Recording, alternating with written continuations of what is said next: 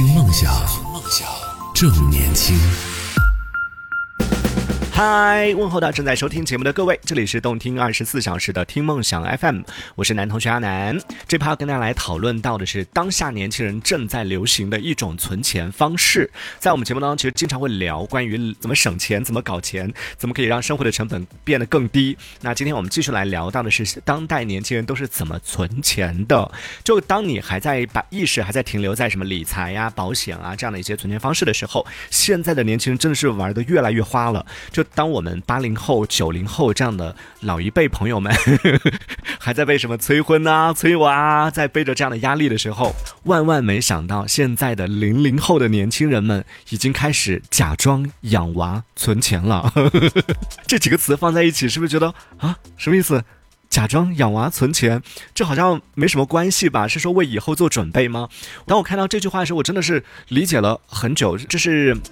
最近在社交平台上出现的一个行为，说现在零零后的女生应该是女生会做的比较多一点啊，当然也有男生在做，但只是男生可能他不是假装存钱养娃，他可能是做别的一些事情。待会儿我们来跟大家展开来聊一聊。那同样呢，就着这个话题，也想问问在听节目的朋友，哎，你有存钱的习惯吗？每个月你大概能存下来多少钱？然后你存钱的方式是通过什么样的？就比如说是我们刚刚讲到比较传统的理财呀、保险啊，就把它花出去吧。但是它这个花出去呢，它又是属于你的，就买保险、买买理财，通过这样的一些比较传统的理财方式把它存下来呢，还是因为就是从小就养成了这种存钱的习惯，所以每个月都会有所积蓄。再或者是因为这个工资太高了，收入太高了，然后赚的钱太多了，每个月花不完，所以每个月都 迫不得已的存下下一笔钱。你是哪一种情况？可以来跟我们分享一下，可以在节目下方的评论区当中用文字的方式留言，说一说你都是怎么存下钱的。关键是真的有人能存下钱吗？我挺好奇的。就以前我觉得说，现在的人感觉大家都是属于那种活在当下吧。就反正我周围啊，我周围的朋友大部分都属于那种活在当下，都没太强的那种存钱意识。但是没想到到了现在的零零后们，竟然又开始开始流行存钱这件事情了。我说怎么回事儿？现在不是说经济没那么好了吗？大家赚钱不是都越来越少了吗？为什么还有人可以在这种大环境下存下钱来呢？认真的研究了一下，发现说，其实存钱这件事情虽然是大家的一个最终的目的，但你会发现，好像大家在做存钱这件事情的时候，就和我们以前想象的那种存钱是一个很痛苦的过程。你每个月要紧巴巴的过，然后每个月要，哎呀，这里省那里省才能省下来，就要克制自己的欲望，然后要不断不断的让自己降低自己的欲望，降低自己的生活品质。我自己，我自己，通常都是这样的一个情景啊。但是没想到，现在的人存钱竟然是快乐存钱。就我们刚刚讲到这个叫做假装养娃存钱的这样的一个形式，呃，它其实形式呢是有点像我们小时候玩的那种过家家，就是扮演妈妈、扮演爸爸，然后什么的，或者说有点像是某一种文本游戏。就在这个过程里边，它会事无巨细的把整个过程记录下来，但是就是把怀孕的过程记录下来，但是就像假装养娃存钱，就其实她并没有怀孕，她并没有娃，但是呢，她就设置了这样的一个情节，就说。哎呀，我意外怀孕了，然后呢，这个我就每天记录下我的心情，从第一天意外怀孕的心情，然后意外怀孕之后我要做什么，我要去买验孕棒，我要去医院，我要做什么什么，就把这些东西全部记下来。这些行为都可能会产生花销，但是只是假装啊，他并没有真的买验孕棒，并没有真的去医院，当然也没有真的怀孕，只是假装自己怀孕了，然后从第一天。发现自己意外怀孕了，从确认怀孕一直到这个小朋友假装小朋友生出来，这个当中大概就是正常怀孕大概是四十周的时间啊。然后假装养娃存钱的这个行为呢，同样也是从孕期从确认怀孕到这个啊胎儿落地，甚至到养一个娃，整个过程就是假装就一直投入到当中，把这个期间所有的花销全部一笔不落的全部给。记下来，但是只是记下来啊，不是真的花出去啊，不是说是就真的去买这个婴儿用品干嘛干嘛的。就如果现在大家经常刷这个某某书，或者说是在微博上经常在关注这一类的，还或者是某办上就有这样的一些小组，或者有这样的一些人群，他们经常会分享这一类的。现在你去那个某书上面去搜“假装养娃存钱”这个关键词，你会发现好多这一类的账号。待会儿我们会展开讲一讲，说除了假装养娃存钱之外，还有好多别的一些剧情。那比如说这个有一位网友分享的，就假装养娃存钱的第一天，呃，他是这样写的：某天你正在吃饭，突然感到一阵头晕恶心，接着呢就是不断的干呕，你联想到推迟的月经，心中不免有了一些猜测，随即你打车前往医院做了抽血。啊，去验孕，然后呢，医生就告诉你说明天才能有结果。你心情忐忑的回到了家里，然后等待着明天的到来。你看，还有这样的一个剧情，这一一听下来就很完整。然后接下来呢，有做了一个小的总结汇总，就是今日抽血花费一百五十元，各位玩家请往你的账户里存款一百五十元，当前账户存款一百五十元。好。经过这一天，你就省下了一百五十块钱。就你可以单独开一个账户，就是专门的养娃基金。就很多网友都是这样子啊，就专门拿一张银行卡，或者是用各种各样的记账 APP，再或者是用支付宝啊，用什么这这这一类的这种，然后专门新建一个账户，就叫做养娃基金。每天发生的这些事情，把它记录下来，看一下今天产生了多少费用，产生的费用呢，就把它存到那个基金当中。呃，顺着看下来啊，那里边还有，就比如说怀孕第六周左右的时候，要去医院去做一个 B 超。超，然后确定你的胎儿着床的情况，大概是一百五十块钱。然后第十二周的时候，可能要去建档，要去这个啊排除婴儿的畸形发育的情况，要去做血常规，然后还要去这个啊做尿常规等等，这样一套下来，大概是花费了两千块钱。到第三十周的时候呢，要去定期的去听胎心，要去做 B 超。因为这真的是整个过程就一步不落的全部经历了，七七八八的算下来，差不多这个网友就是记录下来，记了三十八周之后，就接近了我们刚刚讲到的嘛，整个孕期大概是四十周，在经历了三十八周的这种假装之后，存下来的钱大概是。七千块钱，各位朋友，孕期假装怀孕，怀上那么一个周期，就十个月下来，十月怀胎，怀下来之后呢，你就可以存下七千加。想一想，还真的，你看这个风声就说这。有什么意义呢？这就是关键所在了。嗯，再跟在听节目的朋友简单介绍一下，就我们现在在聊到的是当下正在流行的一种叫做假装养娃存钱的一种存钱方式。这是现在很多啊年轻人在某书上或者在某某些社交平台上会通过这种假装养娃存钱或者假装什么什么，待会儿会讲到很多其他的一些剧本很多啊，就用这种假装有一个剧情的方式去存钱。然后一开始很多人看到别人这样做的时候，都是从一开始就觉得很。可笑，为什么要这样去做？然后当慢慢的觉得说被对方有点打动了，觉得你真的能坚持下来，太不容易了，四十周啊！然后最后想说，哎，好像还挺有趣的，我也尝试一下吧。就看到对方从一百五十块钱第一天意外返怀孕的一百五十块钱，到最后真的是坚持下来三十八周，存到七千块钱的时候，心动了，说嗯，我也试试。就很多人都是经历了这样的一个过程，从一开始的不理解，然后到说哎觉得挺有趣的，到最后哎真的是很有兴趣，甚至。就主动的去参与，主动的去加入到当中，这是很多人的一个心路历程了。而在这个过程里边呢，其实心态很重要，因为一旦你投入到这个剧情里边，通常情况下，从网上网友分享的啊经验来看呢，通常是有两种情况，一种呢就是我们就拿这个假装怀孕、假装养娃这件事来说啊，就很多假装养娃存钱的朋友，一开始都觉得说没关系，我就反正就一点小钱嘛，就慢慢的每个月存一点，存一点，用这样的。剧情把它存下来，但是当你真的投入这个剧情之后，你就发现。哇，真的对妈妈的那种 母爱一下子就真的是被激发出来了。有一句话说的，苦了谁都不能苦了孩子。然后你会发现，当你开始哎说，我今天要给孩子买啊婴儿车，要给他买个婴儿床，要开始装修他的这个婴儿房，就虽然他没有真的下单，但他是真的上网去找，真的某去某宝或者某购物平台去搜婴儿车、婴儿床，然后去找婴儿的衣服，找出来之后呢，同样就是他是真的是带入到当中，真的是我自己。的孩子的话，我肯定不会给他买最便宜的，对不对？通常情况下都会买相对好一点的，一下子这个消费能力一下子就提高了，就咬牙在双十二的时候，当然没有下单，只是咬牙看啊，双十二很便宜，三千块钱，咯噔就一下子就把它存下来了，就用这样的方式就慢慢慢越存越多，就超出了本来自己想说一年想要存下一万块钱，最后发现一年存下了三万块钱，就真的是万万没想到说啊，我年薪竟然那么高啊，一年可以存下那么多钱哦，就会有这样的一种情况，这是比较。投入，而且呢，也是确实是坚持下来的朋友。还有另外一种朋友呢，是属于那种，因为这个当中就讲究的，就是这做这件事情讲究的就一定是一个投入，不是说啊，我假装我今天就随便想一个剧情，随便我就存进去。你是真的要投入。真的，如果你做这件事情的话，你就真的要去像我刚刚讲到的嘛，你要买婴儿车，你就真的要去查婴儿车的价格、型号，然后去了解、去对比，最后选择说你自己如果真的要买的话，你会买哪一款，然后根据那个相应的来存钱。所以有一些朋友就在这个过程里边，怀孕第一周因为没有经验嘛，就上网去查啊，我要去医院去怎么怎么样，他就真的去到医院或者真的找到了相关的这样的一些网上有一些教程什么的，就看说怀孕第一周我要做哪些检查，就上网去做攻略，甚至去到医院去那个妇产科门口去做了解，去 了解这个东西的过程里面一看，哦，要做那么多检查，我的天哪！然后这个还只是就可能只是第一天，只是第二天，然后几天之后要来啊，真的太难了，太难了。想这件事情，看别人做的时候觉得很简单，写一个剧情就好了。但当自己真的投入到当中的时候，就发现啊，我还没有做好 做妈妈的准备，所以就最后很多人可能在这个过程里边存下来的最后一笔钱就是。算了，我不要这个孩子了。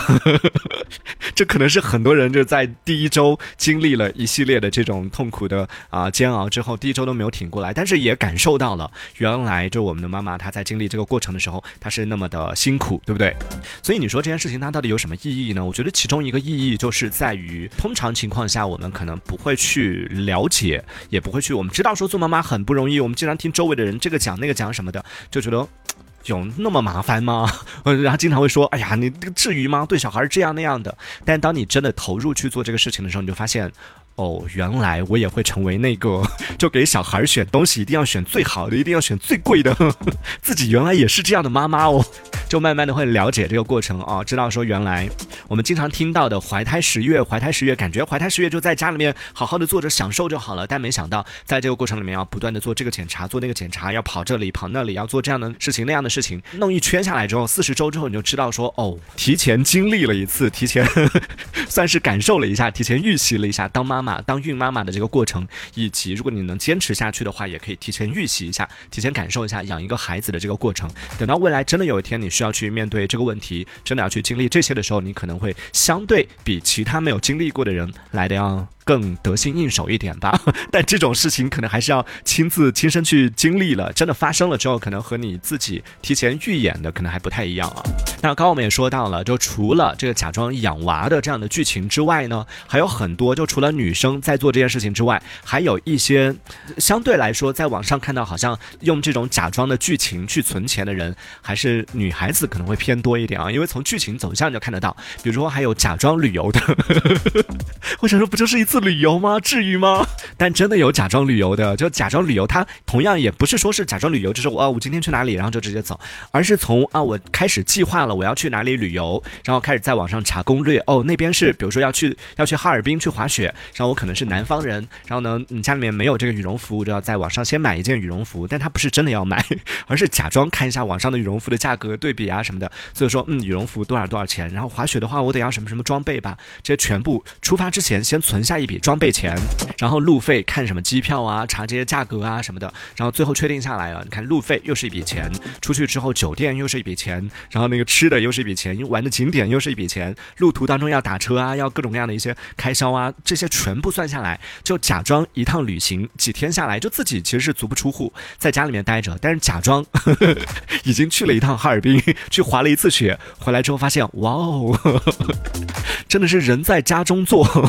滑一次雪怎么着？几千块钱要的吧，就几千块钱就存下来了，觉得也是一种特别的体验。这都算是比较中规中矩的这种体验了。还有一些就是让人看完之后就觉得哇，我好想体验哦。比如说还有假装做阔太太，我觉得这个门槛有点有点高。做阔太太的话，真的是你 各种衣食住行各方面应该都要往上提升好几个档次。所以这个剧情这个剧本相对来说它的成本就门槛有点高啊。还有假装养了一个。男模，就自己每天省吃俭用，为的为的就是一个虚拟的，为的就是一个不存在的，但假装好像自己养了一个男模。他今天又打电话过来，姐，我今天要和朋友出去吃饭，姐，我今天有一场秀，姐，我今天怎么怎么样？姐，好像今天现在新发了一个什么新款的手机啊什么的。这和前面那个我觉得应该是一个系列的，假装是阔太养了一个男模，然后最惨的是，唉。看到最后这个剧情，就还有另外的有一个剧情，我看到之后我自己觉得忍不住想要抱一抱自己。假装有房贷和车贷。对，就很多年轻人用这样的方式，就是假装有这个，假装有那个，然后假装各种各样的剧情，然后开始就是开始做这样的一些事情。当然，假装有房贷车贷，也不是说真的是每个月定期我就存个三三千块钱、四千块钱，里边还包括有了房贷之后我就要装修，对不对？他也要去了解，就首先我买房，我要去看多大的首付要多少，然后各种各样的这些东西，他都得去，就是都得去经历。我先攒一个首付，对吧？嗯，我要装修，我得去找装修公司，我得去找材料，我得去有这些东西。装修花了多少钱？然后我可能还想要一个这个草坪，还想要一个什么呃各种各样的这些东西吧。反正能想到的各种，他都得算在当中。所以算下来，真真的，虽然没有经历过，但是这一圈下来之后，又感觉好像真的经历了一次，就真的经历了买了一个大 house，然后有一个大花园，然后在里面养了一匹马，就好像是经历了一次这种剧情一样。然后再下来呢，就是还有相对。呃，比较算是进阶版的吧，就除了自己一个人，呃，通常情况下，大部分都是自己一个人去做这种假装嘛。但也有一些进阶版的朋友呢，会邀请就是身边的朋友，如果真的也感兴趣的话，比如说小姐妹之间邀请我们一起，哎，我们一起怀孕，对吧？这个以后生了孩子之后，我们还可以这个认一个这个呃娃娃亲什么的。但我们反对娃娃亲啊。就有一个小伙伴跟你一起经历这件事情的话，大家可以互相督促，然后去产检的时候可以互相邀约一下，也有个伴嘛。然后还有自己忘记的一些项目，也可以互相提醒一下。所以有就就有这样的一个，就算是搭子吧，也算是其中的一种假装的这样的一个搭子，和你一起进行这件事情。再有呢，是有一些像我们刚刚提到的，假装是富态呀、阔太呀，假装是养了一个男模啊，或者假装各种各样的剧情当中，可能是剧情需要，它里边不仅是需要有存钱，还会有相应的一些故事背景、人物关系、剧情走向，甚至就是各种各样的一些这种对话啊什么的，都会就同步在。在社交平台上，大家可以去某书上或者是某伴儿上啊，这种微博上可能也有啊，就去搜这种假装养娃或者假装各种各样的一些剧情，你去搜会发现有很多，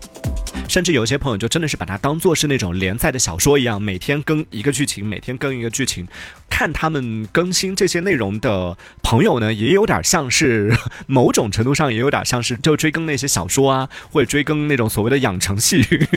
看着别人从怀孕到生娃的整个过程，你也会一方面是以学习到吧，哦，原来孕期是这样的一个过程，同时你也知道说，哦，原来怀一次孕是需要那么多钱。同时也有一定的这种参与感啊！当某一天他这个假装的孩子、虚拟的孩子生下来的时候，你可以去认一下，说 认做个干女儿啊，或者干儿子啊，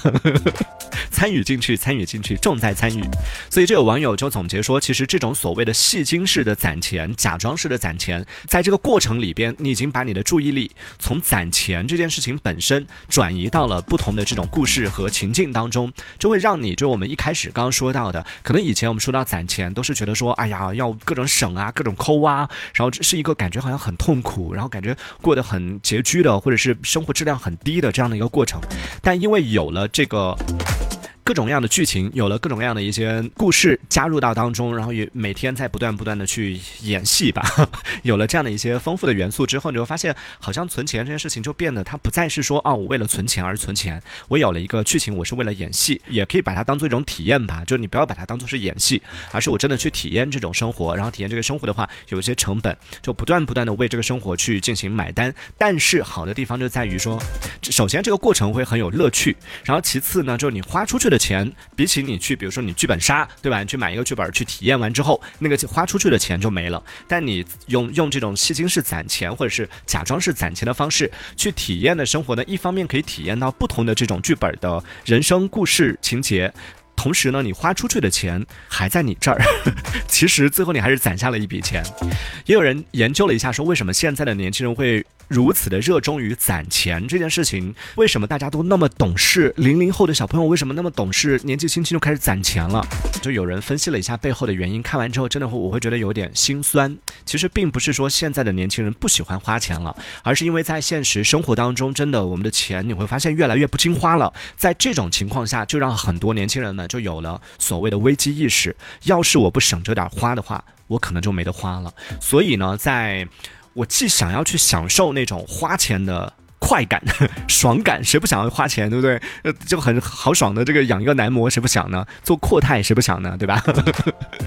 养娃倒是看个人，有的人想，有的人不一定想。总之就是自己既想要去享受那种花钱的快感，同时呢又不想让自己就过得紧巴巴的，又不想让自己最终变成一个卡奴，或者是变成一个这个负债累累的一个老赖啊什么的。在这种情况下，两者当中，年轻人也算是找到了一个平衡点，创造出来了一种呃，我们今天所聊到这种叫做假装式消费、假装式的这样的一个方式，用这种方式把钱给。感觉好像是花出去了，但其实最后还是给存下来了。虽然可能在外人看来会觉得这样的一个形式，这个过程感觉好像是闹着玩一样的。这一下子下来，你说你花了那么长时间去又养娃，又是怀孕，什么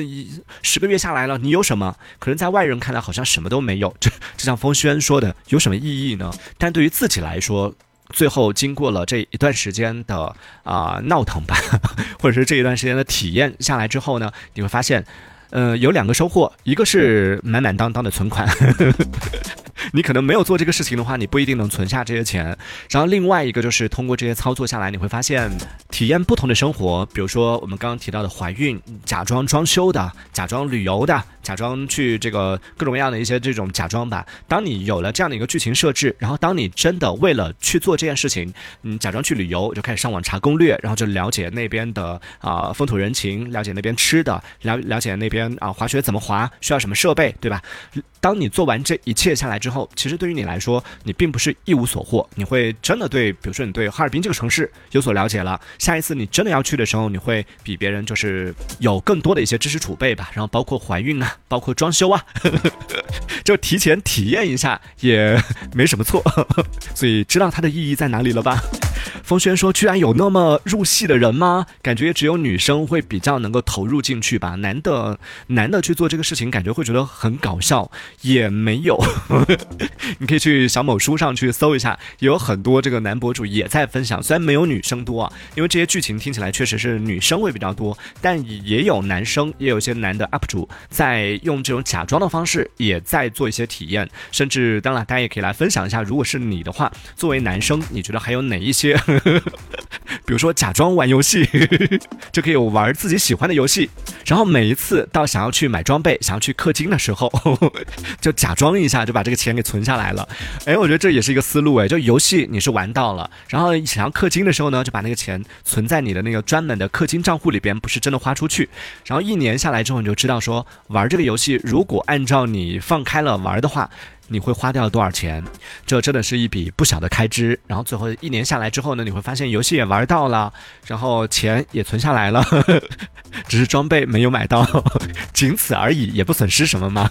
所以欢迎在听节目的朋友可以来和我们分享一下，我们今天这一趴说到是存钱，当下年轻人正在流行的一种叫做假装养娃存钱的这样的一种叫做戏精式的存钱方式。想问问大家，你平时有没有存钱的习惯？然后你通常都是用什么样的方式来存钱呢？是啊，通过买理财、买保险，或者是从小就养成了攒钱的习惯，所以每个月会存下那么一点儿；再或者是因为就是每个月老板给你的钱太多了，实在是花不完了，所以迫不得已就存下一些钱，是哪种？种情况也可以来和我们分享一下，可以在节目下方的评论区当中用文字的方式留言，也可以参与我们的互动。听梦想，梦想正年轻。这里这里是听梦想 FM。